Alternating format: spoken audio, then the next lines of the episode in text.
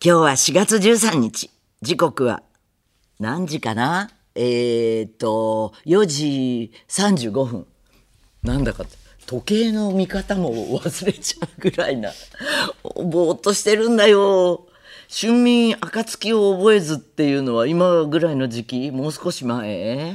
あのね、寝起きがすっごいぼーっとしてて、私目覚ましで起きるんだけど、あの、でしばらくね5分ぐらいは何が起こったか分かんない状態でいてそれからおもむろに起き上がると直立二足歩行が困難な状態。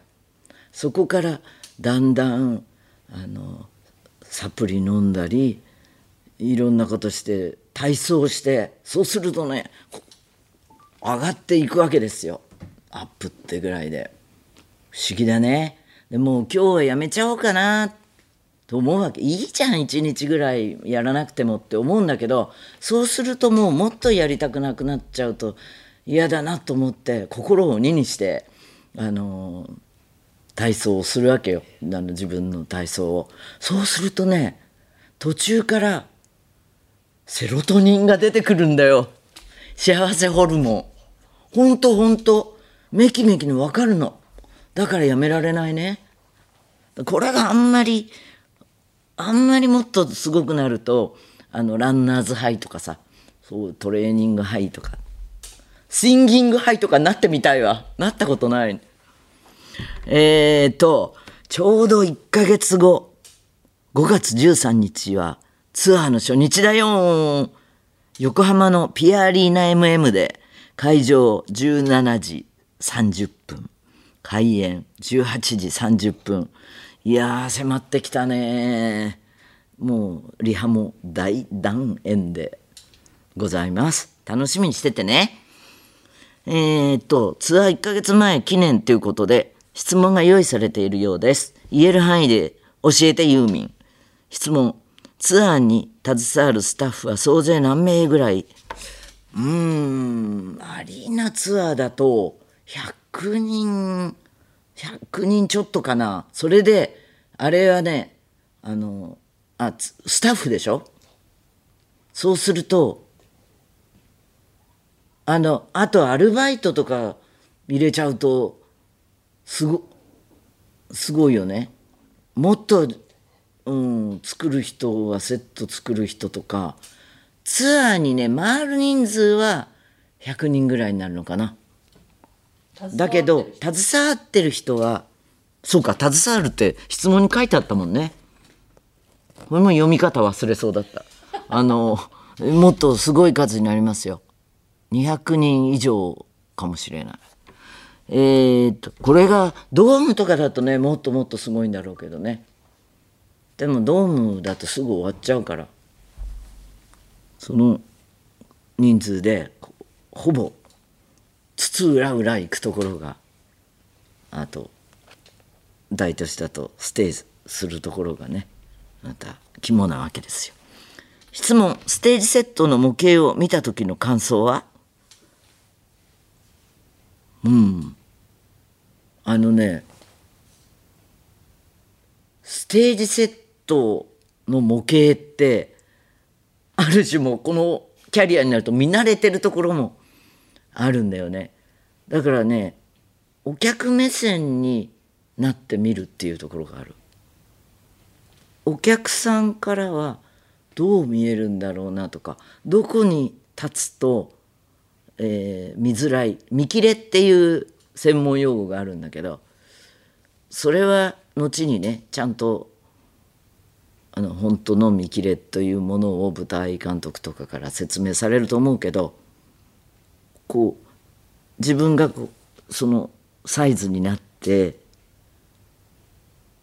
心の目でそのセットを見るようにしてる、うん、お客さん目線でね。質問。50年やってきた中でもこれは初めてだなというものはある？えっ、ー、とねやっぱシャングリラのワンはすごいインパクトだった。こんなことやるんだ。できるんだ。と思った。そして今絶対無理だからね。国際政治上でもね。でも今回のステージはあのシャングリアの1から、えー99年だったけど23年4年経ってるの。四半世紀経ったんだ。その間に日本独自のそういうアクトが超速の進歩を遂げたんだなと思ってもちろん私のとこだけじゃないけどシルク・ド・ソレイユとかねすごい団体がありますけどあのいろんなアクトにアクトのなんだろう先陣を切ったというかそれに憧れる人たちが技をもっともっと磨いてってこんな大変な世界情勢のどこかから誰かを呼びたいっていう気持ちを凌駕するぐらいの人たちが集まってくれてるからね。楽しみにしててね。雨なんだよ私自分のことをちゃんとやんなきゃ。歌とか。えー質問。初日まであと1ヶ月。それまでのユーミンの課題は。そうね。相変わらずボーカルのその不得意なレンジ、えー音程のところがスムーズにつながるように真面目に一曲一曲練習している。特に難関が何曲かあってそれはねあのリハーサルじゃない時に今今はもうリハーサルだけどあのリハーサルでなく家にいる時でもその3曲ぐらいはね1回は歌ってみてたよ。えー、じゃあメールをねラジオネーム翔太。ユーミンマジっすか？花火やるって。しかもデビュー日に真夏の夜の夢しかも東京競馬場でだなんて大事なことを絡ませすぎててあげっす。実は自分は長く海外で暮らしていたこともあり花火大会花火祭りどういうものを見たことどういうものか見たことありません。だからチケットが取れたら花火デビューです。浴衣デビューもしたい。うんそうなんですよ。あのねえー、っとこれもうすでにねパソコンでシミュレーションを見せてもらったけどそれでもすごい。1万4,000発あるんだって。ですごいアゲアゲの曲だけじゃなくてしっとりした曲もやるんで切ないと思う。日本人の情感に音楽から花火から訴えてみせますぜ。はははは。えー東京すごい花火2023ユーミン 50th アニバーサリー真夏の夜の夢。7月5日水曜。東京競馬場。17時開場。19時半開演。20時40分終了。予定。え？海外で花火見たことうん結構ありますね。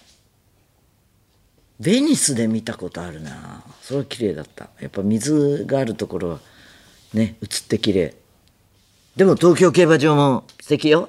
あの実は去年ローリング・ストーンズでやったのかな。それ見た人は何人かローリング・ストーンズも見たけど感動したっていうのでぜひ今回は違う感じだろうから絶対行きたいっていう知り合いから何人か言われたけどね。海外であとあ香港でも見たな。香港も水に映るよね。大川さんもあの時ねい花火上がってたよね。上がったよ。あの対岸っていうのかな。どっちサイドに行ったんだっけ？空論サイドか香港サイドか。その海を挟んであのそんな遠くないけどいやあの上がってたのを見たな。ニコ玉はねすごいけどニコ玉でもすごい状態では見てないのよ。家からちょっと小さく見えるぐらいな感じであの多分ここで見たらすごいあんまりみんな知らないあの特等席だなっていうようなところを散歩したりするんだけどもうでもねなくなっちゃったからね。ある年今秋になった。で秋になったのがなくなったのよまた。えそうなんですか？うん。だから花火大会自体ニコ玉ではなくなったはず。えー、違うこと言ってたら悪いな。少なくとも去年はなかった。なかった。それでえー、っとねあのど大雨で雷雨で雷も落ちちゃってっていう時があって後でニュースで見ると浴衣がもうびしょなんかもうズクズクになっちゃってる子たちがあの橋宣教のところにいたりしてそこが落ちると危ないよね。何かと気気候不順というのか大変です。えー、っとメールを紹介します。大阪府ラジオネーム雪の宿女56歳。ユーミンこんにちは。私には小学校6年生になる姪がいるのですが反抗期で親との折り合いが悪く何かというと近所に住む私のマンションに逃げてきます。私の部屋でずっとユーミン万歳をかけていたら姪も自然とユーミン好きになりいいぞそのうち片っ端からアルバムを聴き始め今や完全にユーミン沼に落ちました。笑い。一緒に聞いていると、タワーサイドメモリーの、ポートピアって何ビュッフェにてのビュッフェってビジネスホテルの朝ごはんのことなど、いろいろ質問されるのが面白いです。メイにとって一番謎だったのがダウンタウンボーイの、兄貴は電話さえ倒立がないのの部分でした。電話を取り継ぐって何？と聞かれ、生まれた時から一人一台携帯電話を持っているのが当たり前の命に、昔は携帯なんてもうなくって。大体うちに備え付けの電話が1台あってねと長々説明したのですが、うーん、よくわからないと言われてしまいました。そんなメーから先日、ユーミンは握手会やってる？やってたら行きたいと言われたので、握手会の予定はないけど、ライブに行ったら握手どころか、ハートをわしづかみにされちゃって、二度と話してくれないわよと返すと、いけなこと言うね、この人。興奮した娘は、キャーと言って、真夏の夜の夢を歌いながら、謎のくねくね踊りを踊り始めました。その数日後、幸運にも5月の大阪城ホールのチケットが取れ、メイに一緒に行くよと言ったら、今度は、ユーミン、本物会えるの？ユーミンと言って号泣されました。本当に面白いやつです。あの日からメイはずっと興奮していて、当日、知恵熱でも出たらどうしようと、ちょっとおばとしては心配ですが、二人でライブに行くのが本当に楽しみです。いいね、こういうあの、親子っていうただの縦線じゃないただのなんて言っちゃもありがたいことだと思ってますよでもさこうちょっと斜めにイレギュラーバウンドするあの遺伝もありがたいことです次は64歳の幸恵よりツアーのリハーサルも終わりなのですね。いよいよなんだ。ユーミンのチケットは昔からなかなか買えないと諦めていたけど。1994年ザ・ダンシング・サンツアーの時に買うことができました。チケットピアで夫に早朝から並んでもらい、交代で私が並び、ようやく帰った時の喜び、知らない方ともユーミンの話で盛り上がり、並んでいても楽しくて、それから電話での申し込みになり、夫と公衆電話の方がつながるかも、と仕事を抜け出して何度も電話してつながった時の喜び、ファンクラブに入りチケットを取るのも楽になり、だけどコロナになり諦めていたけど、今回再び行おうと老眼かけてスマホで挑戦してチケット取れましたと思います。